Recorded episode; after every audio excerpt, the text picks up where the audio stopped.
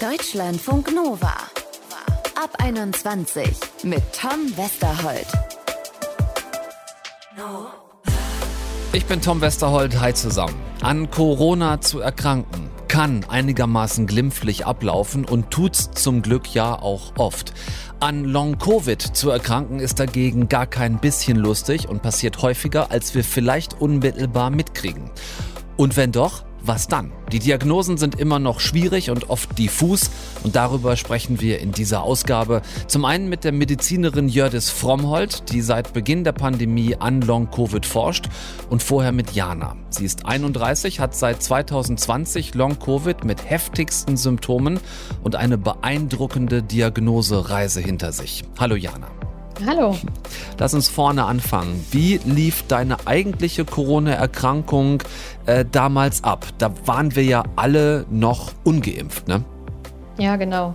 Das war im Oktober 2020 und ich hatte so einen moderaten Verlauf, würde ich sagen. Ich hatte die erste Zeit Fieber, Kopfschmerzen, Schüttelfrost, lag wirklich zehn Tage lang im Bett. Also ich war noch nie so krank wie zu diesem Zeitpunkt, aber ich brauchte jetzt irgendwie keine ärztliche Hilfe und musste auch nicht ins Krankenhaus. Mhm. Nach einer Woche kam dann die Luftnot dazu. Es hat sich angefühlt, als wenn jemand auf meinem Brustkorb sitzt. Ja, ich habe mir zu dieser Zeit noch gar keine Gedanken darüber gemacht, dass ich irgendwie an Langzeitfolgen leiden könnte, weil es damals ja immer hieß, es sind Ältere, die zu diesen Risikopatienten gehören und Vorerkrankte. Und das traf bei mir ja nicht zu. Ja.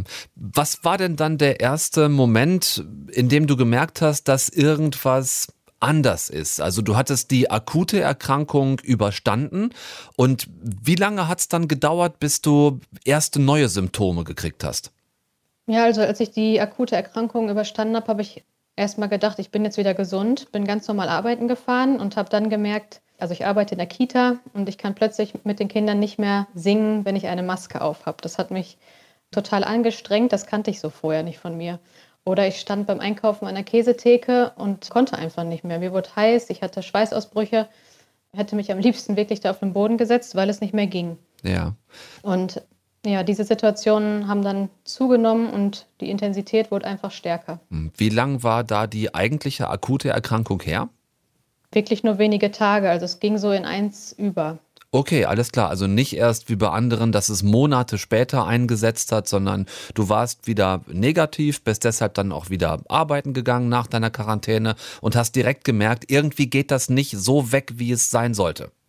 Ganz genau. Und deswegen hm. habe ich das auch anfangs auf diese Kondition geschoben. Also ich habe gedacht, ich habe lange gelegen, das kommt schon wieder, ja. Genau, einfach gedacht, ja, ich bin halt noch nicht so wieder fit, wird schon. Gab es da überhaupt schon den Begriff Long-Covid? Hattest du das auf dem Schirm, dass das jetzt etwas sein könnte, was sich fortsetzt über die eigentliche Erkrankung hinaus?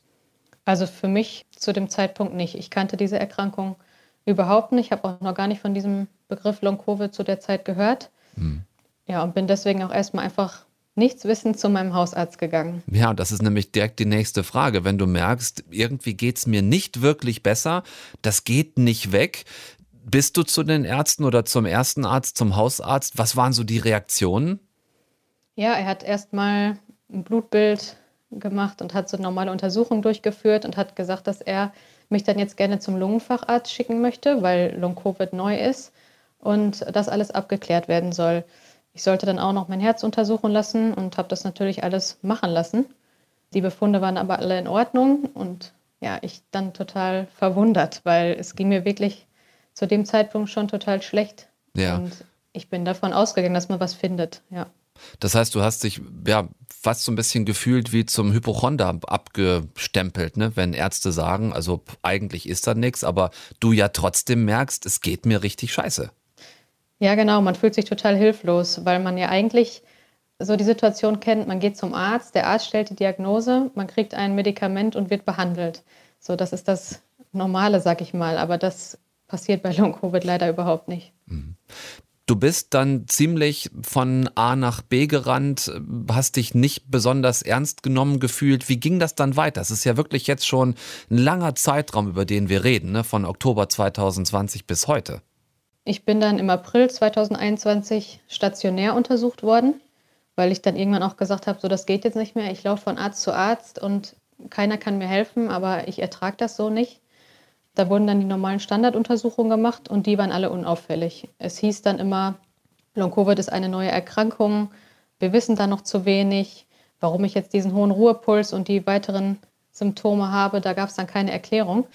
Wie lange hat das dann gedauert, bis sich da irgendwie mal was getan hat, bis auch es mehr Erkenntnisse gab, dass man dir irgendwie weiterhelfen konnte? Hat man das überhaupt bis heute?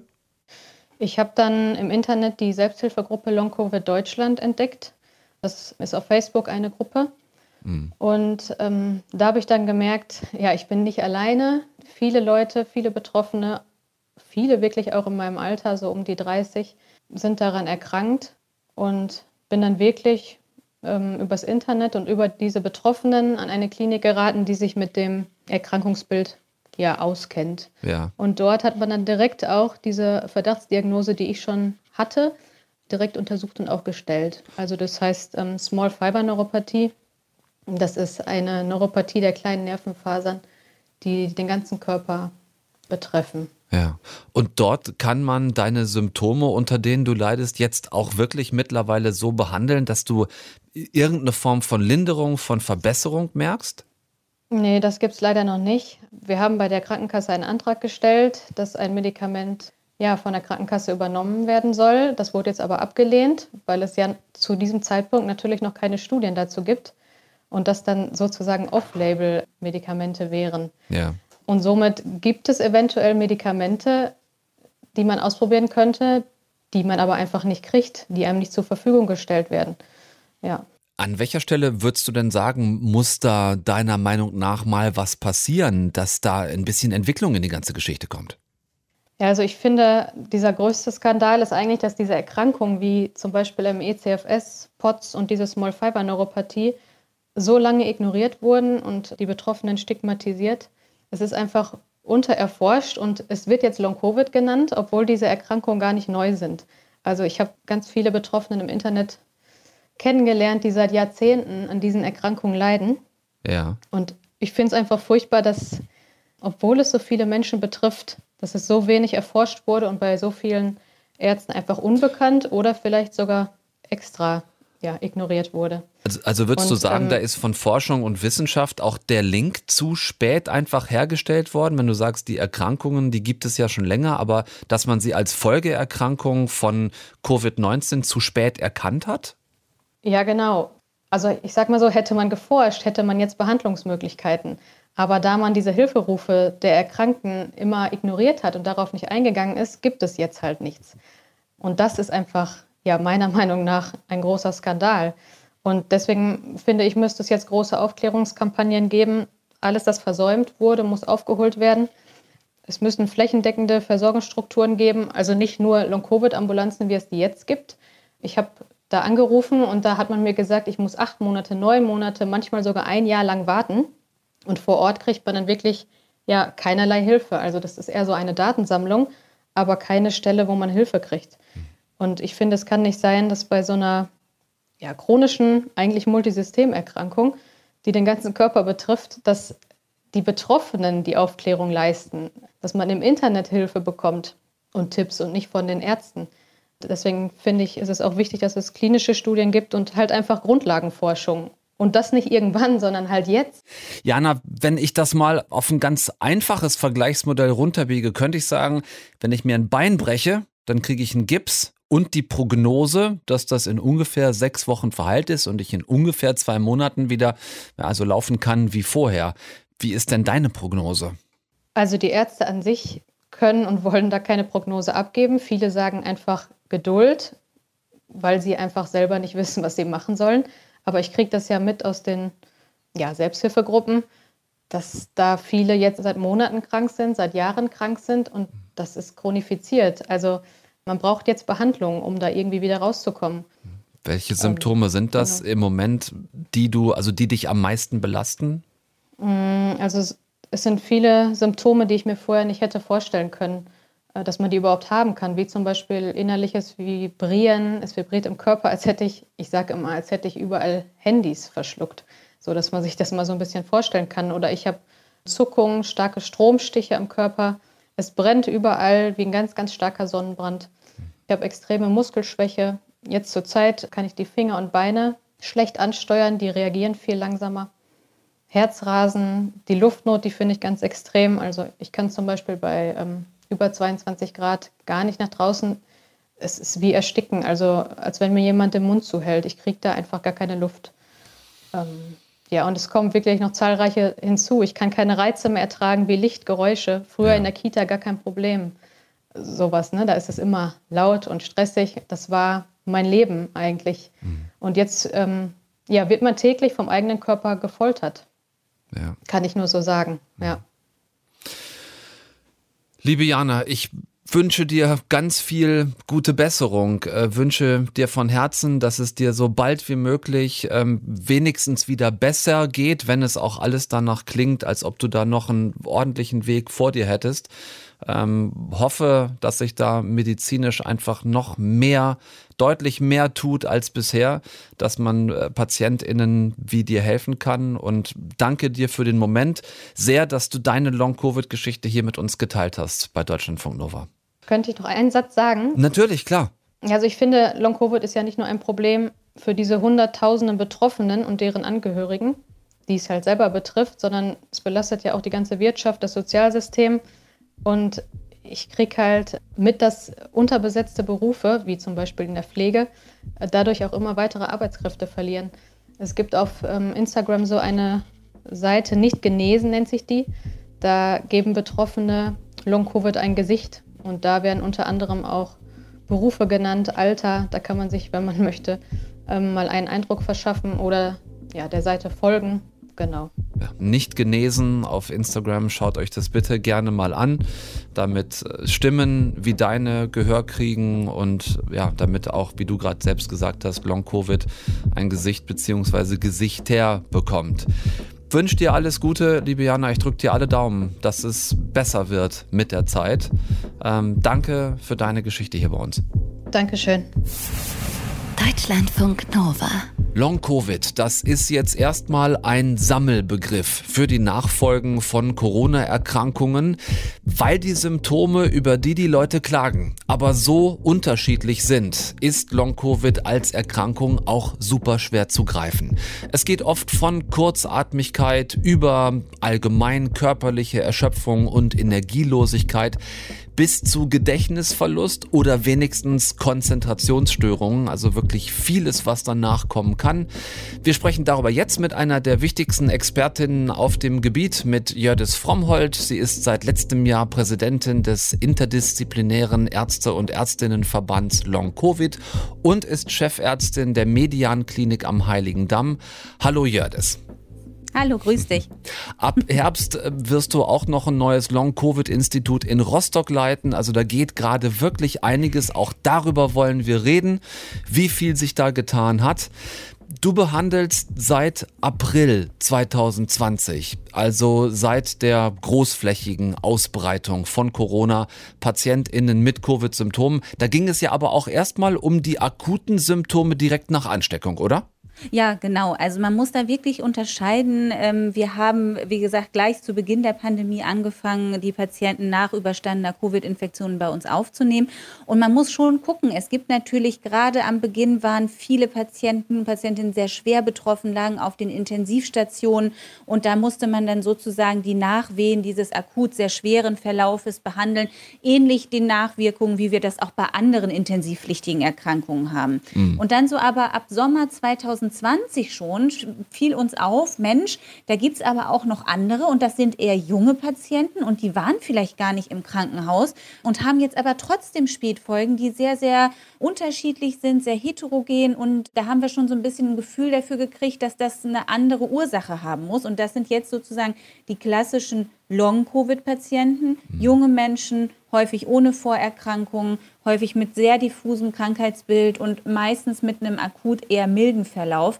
Und das sind jetzt klassischerweise die Patienten, die am allermeisten zu uns kommen, weil ja zum Glück auch durch die Impfung das Risiko eines schweren Krankheitsverlaufes natürlich geringer ist. Also zum Glück sehen wir diese Fälle nicht mehr so häufig, aber dafür mehren sich eben die Long-Covid-Patienten. In welchem unmittelbaren Zusammenhang steht denn jetzt, um das einfach nochmal zu klären, überhaupt eine Long-Covid-Erkrankung mit der Frage, schwerer Verlauf im akuten oder leichter Verlauf im akuten? Also Long-Covid äh, kann bei allen Verläufen auftreten, insbesondere sogar eher bei denen, die die akut die milden Verläufe hatten. Das sage ich jetzt nicht, um irgendwie Panik oder Angst zu machen. Ich will vielmehr darauf fokussieren, dass auch wenn ich zum Glück einen milden Verlauf vielleicht habe in dem Akutfall, dass ich dann trotzdem aber meinen Körper die Chance lasse, mich zu regenerieren. Und auch wenn ich zum Beispiel mit Sport wieder anfange, nicht gleich mit 120 Prozent, weil ich habe eine Woche jetzt ja nicht trainiert, sondern sich wirklich da vorsichtig ranzutasten. Oder aber auch, wenn ich noch Husten oder ein bisschen Schnupfen habe, auch das sind Symptome, dann lieber noch ein bisschen abwarten. Also ich glaube, man kann über gewisse Lifestyle-Mechanismen schon sehr protektiv an das Ganze herangehen. Hm. Natürlich ist eine Ursache für Long-Covid in der Hypothese hier auch die Autoimmunerkrankung oder eine Viruspersistenz, die kann ich natürlich wenig mit solchen Lifestyle-Änderungen beeinflussen. Und da würde ich immer darauf appellieren, dass man da wirklich die Akutphase gut ausheilen lässt. Ja. Das kennen wir jetzt schon vielleicht von der einen oder anderen Viruserkrankung auch schon vor Corona, ne? also so Richtung äh, Herzmuskelentzündung. Menschen, die Sport machen, wissen das vielleicht oder wussten es auch vorher schon. Wenn ich eine Erkältung hatte, soll ich die erst auskurieren, nicht gleich wieder Sport machen. Aber die Spannbreite von Long-Covid-Symptomen, die ist ja viel weiter. Was habt ihr da bisher alles verorten können in dem Zusammenhang? Also Long-Covid kann bis zu 200 verschiedene Symptome machen und daran merkt man auch in, in unterschiedlichster Konstellation, mhm. heißt also nicht ein Patient gleich dem anderen. Und das macht es natürlich schwierig. Und da braucht man natürlich auch als Arzt, als Ärztin eine gewisse Erfahrung, ähm, dass man so ein bisschen einschätzen kann, geht das jetzt in Richtung Long-Covid oder ist das vielleicht was anderes? Es ist im Moment noch ein Großteil Erfahrungsmedizin. Auf der anderen Seite muss ich aber auch gerade bei jungen Patienten natürlich auch eine fachärztliche Abklärung machen. Wenn ich jemanden habe, der jetzt ausgeprägte neurologische Symptome hat, braucht dieser Patient, dieser Betroffene natürlich auch mal eine neurologische Abklärung. Das sollte sich eigentlich von selber verstehen, ist leider nicht immer so. Wir sehen sehr, sehr häufig oder beziehungsweise was am meisten einschränkend ist, ist tatsächlich eine ausgeprägte Fatigue-Symptomatik, also wirklich diese bleiernde Erschöpfung. Ähm, bei kleinster Anstrengung werden die Symptome massiv stärker aber auch die kognitiven Einschränkungen, Wortfindungsstörungen, Konzentrationsstörungen. Da sind Studenten, die die Grundrechenarten neu lernen müssen. Da sind Menschen, die zweisprachig aufgewachsen sind, die eine Muttersprache sozusagen nicht mehr können oder nicht mehr so beherrschen und so weiter und so fort. Aber auch Gelenkschmerzen, Muskelschmerzen und auch Blutdruckentgleisungen oder, oder Pulsschwankungen, das bei jungen Menschen, die sonst eigentlich keine Vorerkrankungen haben.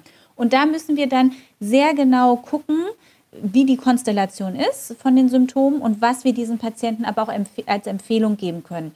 Und das ist jetzt wirklich ein wichtiger Punkt für die Gründung des Instituts für Long-Covid, weil ich habe die Erfahrung gemacht, dass bei vielen Patienten, die sind einfach, das ist alles noch ein bisschen unsortiert. Ne? Also das ist so, man hat vielleicht ein, zwei Untersuchungen gemacht, aber dann gibt es keine Empfehlung, wie man weitermachen kann. Das ist alles so ein wirres Durcheinander und da wirklich so eine Lotsenfunktion zu etablieren und zu sagen, Mensch, über Videosprechstunde, man kann sich vorstellen mit seinen Befunden und dann gucken wir uns das zusammen an und dann machen wir eine Empfehlung, was jeder bei sich zu Hause vielleicht als nächstes jetzt angehen kann und nicht dieses, keiner nimmt mich ernst in meinen Symptomen. Genau das war vorhin Thema in unserem Gespräch mit Jana. Da haben wir über ihre Long-Covid-Erkrankung gesprochen und ihre wirklich heftigen Symptome bis hin zur Nervenerkrankung Small Fiber Neuropathie mit Schmerzen am und im ganzen Körper. Wie häufig ist sowas, würdest du sagen, dass das in so eine extreme Richtung geht? Man muss natürlich immer gucken, es gibt ja Abwandlungen sozusagen. Bei manchen ist es sehr, sehr stark ausgeprägt und manche haben vielleicht nur eine etwas moderatere Ausprägung. Aber gerade diese Gelenkschmerzen, Schmerzen im ganzen Körper, Muskelschmerzen, das ist ein häufiges Symptom bei Long-Covid-Patienten. Da muss man immer gucken, in welcher Ausprägung. Das ist schon so, da brauchen wir auch noch weitere Studien, aber diese Symptomkonstellation überrascht mich jetzt nicht, sagen wir es mal so. Und das Traurige ist, wir haben nicht wirklich ein Medikament. Also das wird Jana bestimmt auch bestätigen können. Da helfen keine Schmerzmittel oder da kann man nicht einfach mal irgendeine Pille für nehmen und dann, dann klappt das, sondern häufig muss man da wirklich gucken, ob man was mit Entspannungstechniken, auch mit Erholungsphasen, aber auch manche Medikamente kann man versuchen, aber ohne dass wirklich ein Erfolg garantiert ist. Wir haben zum Beispiel so ganz eine relativ alte Therapie, so eine hydroelektrischen Bäder versucht. Dadurch wird die Durchblutung erhöht im Gewebe. Das kann manchmal helfen. Aber es ist wirklich sehr undankbar. Und was wirklich traurig ist, dass es Menschen sind, die eigentlich alle ein sehr hohes Leistungsempfinden haben, sehr ehrgeizig sind und eigentlich nur ihr normales Leben zurück wollen und dann aber möglicherweise als Simulanten abgestempelt werden. Und das macht mich persönlich wütend und man wird diesen Patienten nicht gerecht, wenn man so eine Einstellung hat. Genau das war tatsächlich auch ein Vorwurf von Jana.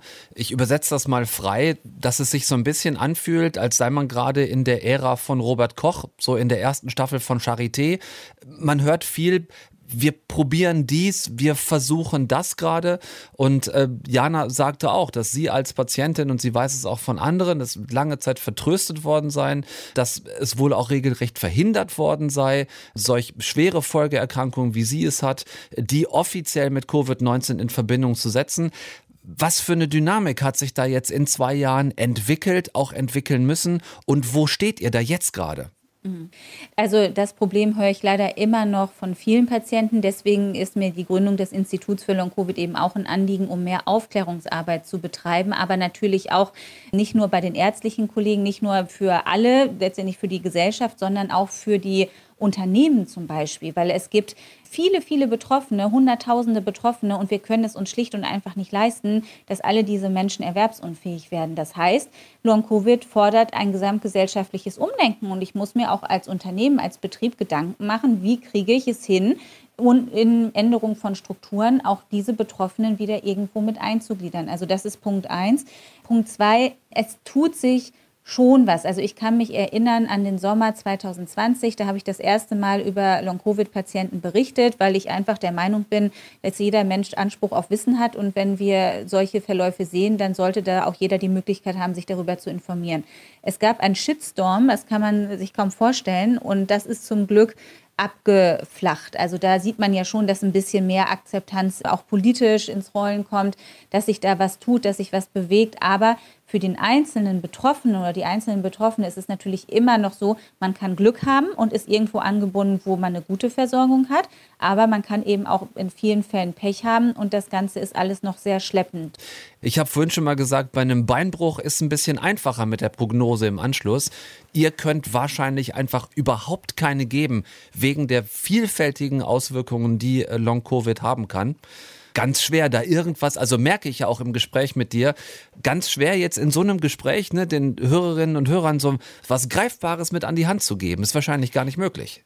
Ich glaube, was schon möglich ist, viele haben das Gefühl, ähm, oh Gott, äh, Long-Covid ist eine chronische, per se im Moment nicht heilbare Erkrankung und ich sitze dann so ein bisschen vor diesem Problem, so wie äh, das Kaninchen vor der Schlange. Und das muss man ganz klar sagen, wir haben Möglichkeiten. Wir haben Möglichkeiten im Bereich der Rehabilitation. Wir haben nicht die Pille, die man nehmen kann und dann ist das alles weg. Aber wir haben Studien zur Reha-Effizienz und geguckt, was unsere Therapien oder was sie bewirken. Und da sieht man schon, dass wir Patienten Tipps und Skills an die Hand geben können, wie sie mit diesem Krankheitsbild Long-Covid umgehen können.